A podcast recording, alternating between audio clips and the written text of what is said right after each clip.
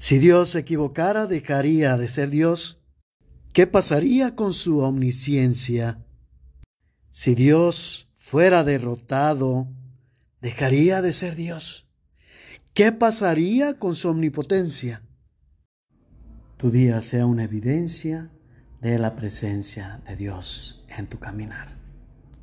El Evangelio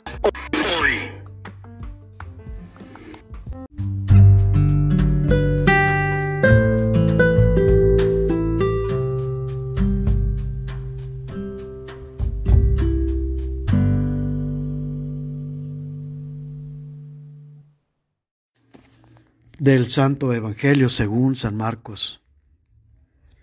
En aquel tiempo los escribas que habían venido de Jerusalén decían acerca de Jesús, Este hombre está poseído por Satanás, príncipe de los demonios, y por eso los echa fuera.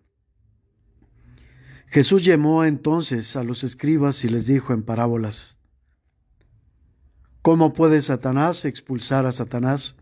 Porque si un reino está dividido en bandos opuestos, no puede subsistir.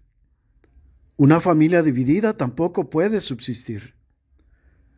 De la misma manera, si Satanás se revela contra sí mismo y se divide, no podrá subsistir, pues ha llegado su fin. Nadie puede entrar en la casa de un hombre fuerte y llevarse sus cosas, si primero no lo ata. Solo así podrá saquear la casa.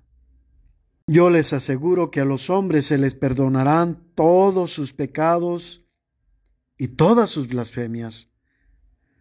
Pero el que blasfeme contra el Espíritu Santo nunca tendrá perdón. Será reo de un pecado eterno. Jesús dijo esto porque lo acusaban de estar poseído por un espíritu inmundo. Palabra del Señor.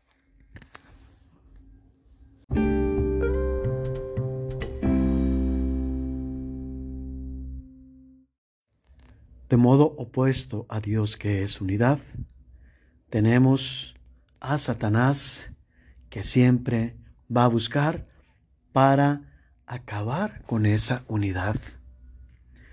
Sin embargo, tantas y tantas disgregaciones vivimos hoy en día que nos pasan desapercibidas. Lo consideramos como algo normal, algo natural. Decir hombre y mujer no es disgregación, es unidad porque se complementan. Fuera de estos dos distintivos, lo demás no es otra cosa que división, que separar. Es decir, hacer daño a la esencia. Decir, algunos son boomer, otros somos generación X, otros millennials, otros generación Z, no es otra cosa que dividir, que desunir, que crear conflictos de los unos con los otros, crear enfrentamientos. Porque no vemos lo que tenemos en común, sino vemos lo que nos diferencia y a partir de esto atacamos a otros y defendemos lo propio. En cambio, si vemos las cosas positivas del otro y las reconocemos delante de los demás, es más, si nos sentimos felices de las virtudes de los demás, si sentimos propias esas virtudes, entonces nos acercaremos más al otro, nos sentiremos más identificados con él. Estaremos pues así conformando unidad.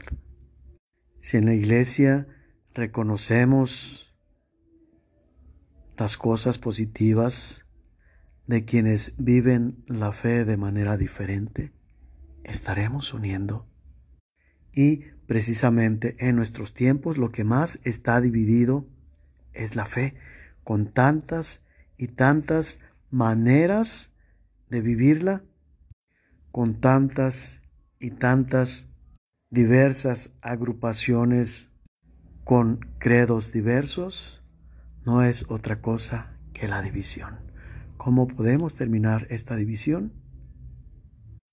Viendo no los defectos de los demás, no atacando a los demás con aquello que consideramos que es un defecto, sino más bien hemos de buscar la unidad reconociendo los aciertos en la manera de vivir la fe.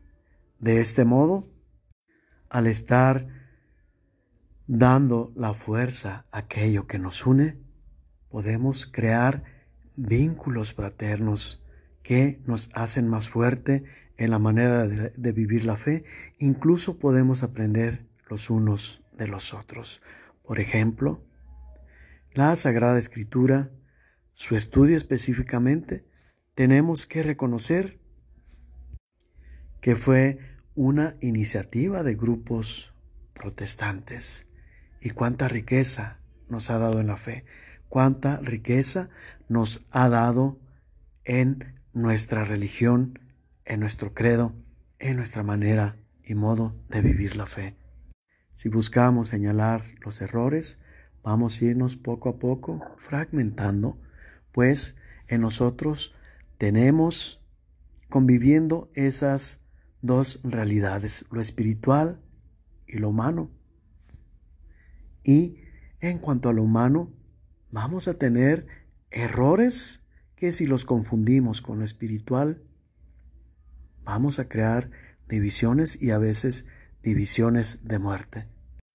Puede haber muchas críticas contra nuestro Papa, pero si vemos lo positivo de las cosas cuando no estamos de acuerdo, podemos a partir de ahí permanecer unidos a la iglesia recordemos, es el cuerpo místico de Cristo.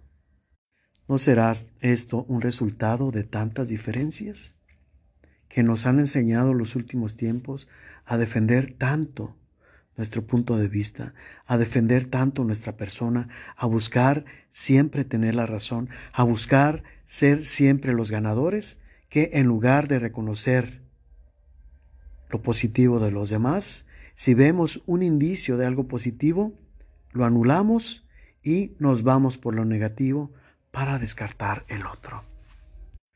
Cuando se había visto antes que se señalara o que se pusieran al tú con tú con el presidente? ¿Cuándo se había visto que el Papa fuera cuestionado? Ciertamente hay mejores especializaciones hoy, pero nadie tiene la verdad absoluta. En la división tenemos solamente un fragmento de la realidad y con ese fragmento no podemos juzgar ni mucho menos descartar todo el conjunto.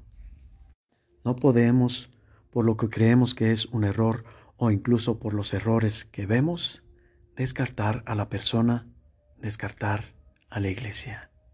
¿Será que Cristo se equivocó? ¿Se puede equivocar al nombrar un papa? ¿O es que Jesús puede ser vencido y puede llegar un impostor? ¿Cuál es tu respuesta?